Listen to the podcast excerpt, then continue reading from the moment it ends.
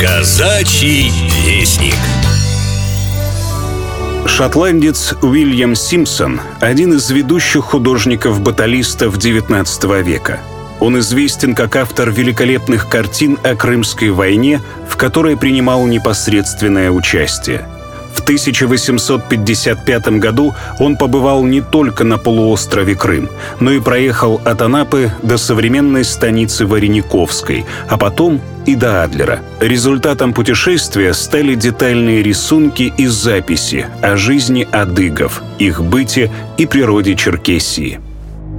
Крым времен Крымской войны 1853-56 годов знал двух Симпсонов. Одним из них был генерал Джеймс Симпсон, который в 1855 году был начальником штаба английской армии в Крыму, а затем ее главнокомандующим. Вторым Симпсоном был английский художник, путешественник и писатель Уильям Симпсон, которого мир узнал и знает до сих пор под именем Крымский. Уильям Симпсон родился в бедной семье в трущобах Глазго и не получил практически никакого образования. Начать карьеру художника ему помог талант. Уже в 14 лет он принимал участие в выполнении литографических работ для компании Алан и Фергюсон в Глазго. В 1851 году переехал в Лондон, а в октябре 1854 года ему предложили поехать в Крым, чтобы сделать там эскизы военной кампании. И Симпсон согласился, понимая, что добиться настоящей славы можно только изображая империю в войне.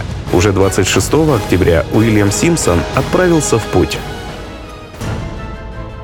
Художник прибыл в Крым 15 ноября 1854 года. Все основные сражения – Альминская, Балаклавская, Инкерманская – были уже позади. И многое из того, что Симпсон впоследствии изобразил, написано со слов очевидцев и реальных участников событий. Но точки зрения разных людей бывают противоположные. Чтобы писать с натуры, Симпсон провел на этой войне целый год. Но у него была еще одна задача – познакомить английского зрителя с той землей, на которой волею судьбы и правителей оказались их мужья, братья и сыновья. И вот эти материалы бесценным. Благодаря Симпсону сегодня мы можем увидеть дворец графа Воронцова, Георгиевский монастырь и мыс Фиолент, Байдарскую долину и мыс Айя такими, какими они были в XIX веке. 80 рисунков и акварелей, созданных Симпсоном, были изданы фирмой «Колнаги и сыновья» в двух томах под названием «Театр военных действий Восточной войны». И каждая литография была снабжена очерком, подробно описывающим детали событий. Эти очерки – выдержки из писем и записей самого художника. Путешествие Симпсона не ограничилось Крымским полуостровом. Он сопровождал бывшего министра герцога Ньюкасла, и в дальнейшем ему предложили сопровождать Ньюкасла в поездке по Черкесии. Историк-этнограф Виталий Штыбин. У англичан тогда же была идея, у англо-французского командования, они пытались сманить э, черкесов тоже на войну с Россией, как бы объединенным фронтом. Вот. Но не очень получалось, там такая раздрай творился, война, и вот э, решило командование вот сделать такую экспедицию, э, встречи провести э, с, именно с черкесскими вождями для того, чтобы как-то вот с ними договориться. Ну и заодно посмотреть, кто там, кто, кто есть кто в Черкесии.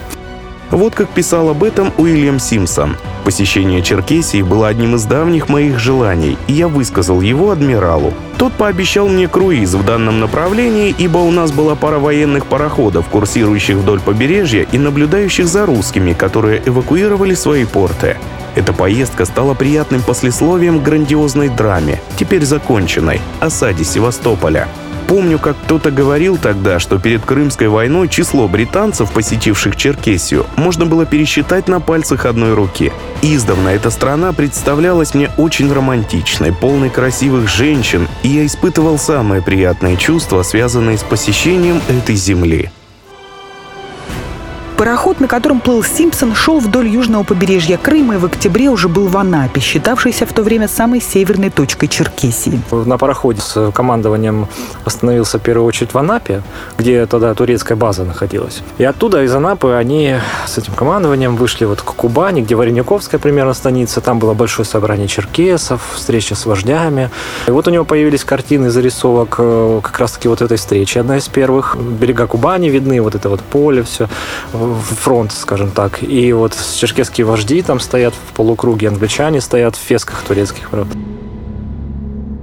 Следующей остановкой отряда был Новороссийский форт, неподалеку от которого англичане приняли участие в черкесских поминальных обрядах. После посещения Геленджикского форта в сопровождении черкесов отряд направляется в путешествие по суше. На одном из рисунков Симпсон успел в подробностях нарисовать Геленджикскую бухту. В изображении руин форта видны мельчайшие детали строений.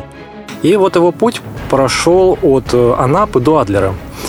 Причем у него уникальные рисунки мест, вот тот же Форт Лазаревский, э, Туапсе, Адлера, которых, в принципе, мы других и не имеем. То есть это уникальные вещи, по которым можно по географии восстановить, где что там находилось в тот момент. Во время путешествия отряд останавливался в небольших аулах. Путники ночевали в черкесских саклях, общались с черкесами, и впечатление от поездки Симпсон воплощал в своих набросках, одновременно ведя подробные записи о том, что увидел, о природе, быте, культуре обычаях доселе незнакомого ему народа.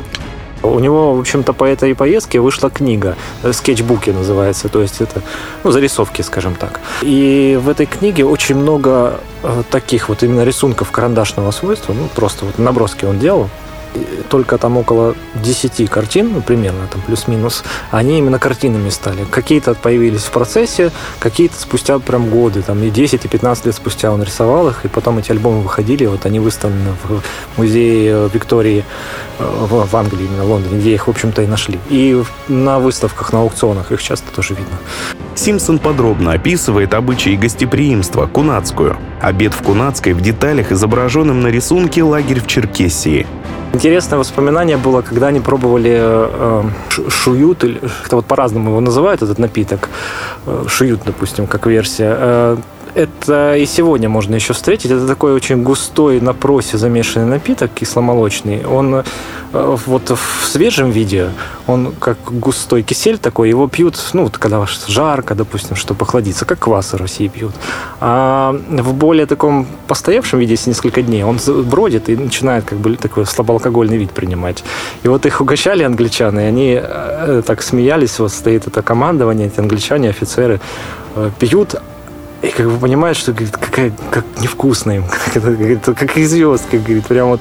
А, а как бы неудобно же, им же не скажешь. И они, говорит, понимая, что по-английски здесь не понимают, они высказываются, что о, дрянной какой напиток, говорит, пьем тут. Как они это все пьют. Причем, ну, говорит, проглотили. Все-таки проглотили, выпили, а потом э, другие уже как бы путешественники в другое время писали, что преувеличили ребята очень сильно, э, то что на самом деле не так все страшно, как, как, как они описывают.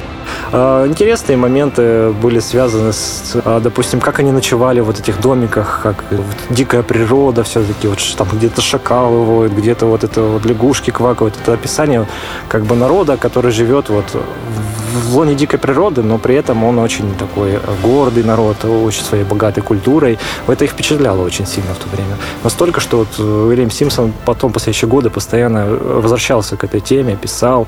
Он же потом ездил, выступал в разных университетах, тоже в Европе, с вот как бы описаниями, репортом этих поездок. Во время этой поездки Симпсону удалось стать свидетелем обряда похищения невесты, и художник успел зарисовать этот эпизод. Он подробно описывал быт э, черкесов, обычаи, каких-то отдельных людей, вождей. У него отличные зарисовки из быта вот именно Сочинского района, э, когда они останавливались с э, вот этими англичанами в доме одного вождя, его не было дома, и его супруга, как бы жена, она их приняла, и вот они жили в этом доме, там у него очень подробно расписано, как вот даже эти домики построены, построены, вот эти хозпостройки. Там очень много таких нюансов маленьких, очень живописные вещи. И благодаря ему, да, вот мы как бы этнографы получили на сегодняшний день подробнейшее описание, достаточно хорошее именно быта черкесского. Очень много внимания Симпсон уделял черкесской национальной одежде. Он пишет, «Мои эскизы были сделаны больше для изображения костюмов, чем портретов. Еще долго впечатления от путешествия будоражили его воспоминания и давали пищу для творчества. Один из самых известных рисунков черкеса на реке Субаши был сделан 20 лет спустя. Он чем хорош, он именно вот рисунками этими. Э, скетчей, допустим, зарисовок у него там более сотни. Мы их только-только сейчас получили, потому что до этого они, именно скетчи эти, они были недоступны. Они лежали вот в музее Виктории Альберта, и только вот недавно наткнулись на них, и для русскоязычной публики они стали доступны.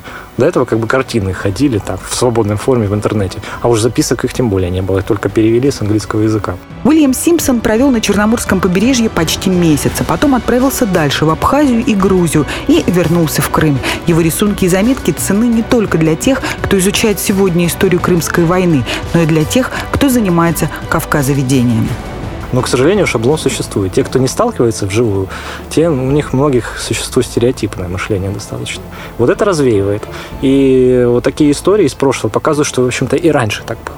А сейчас уж ну, э, сохранилось. Просто, может быть, конечно, не в той мере. Мы сейчас уже больше россияне, чем все-таки тогда. Да, это отдельное общество было. Но сохранилось, что не надо, наверное, как бы так выставлять дикарями их совсем. Это не дикари, это просто общество, жившее немножко другими понятиями о мире. Э, достаточно гармоничными понятиями. Да, у него были какие-то свои минусы негативные в их в мироустройстве, но это не это говорит о том, что они были хуже, чем там, там же Россия или Европа, допустим. Там цивилизация своя, здесь цивилизация своя.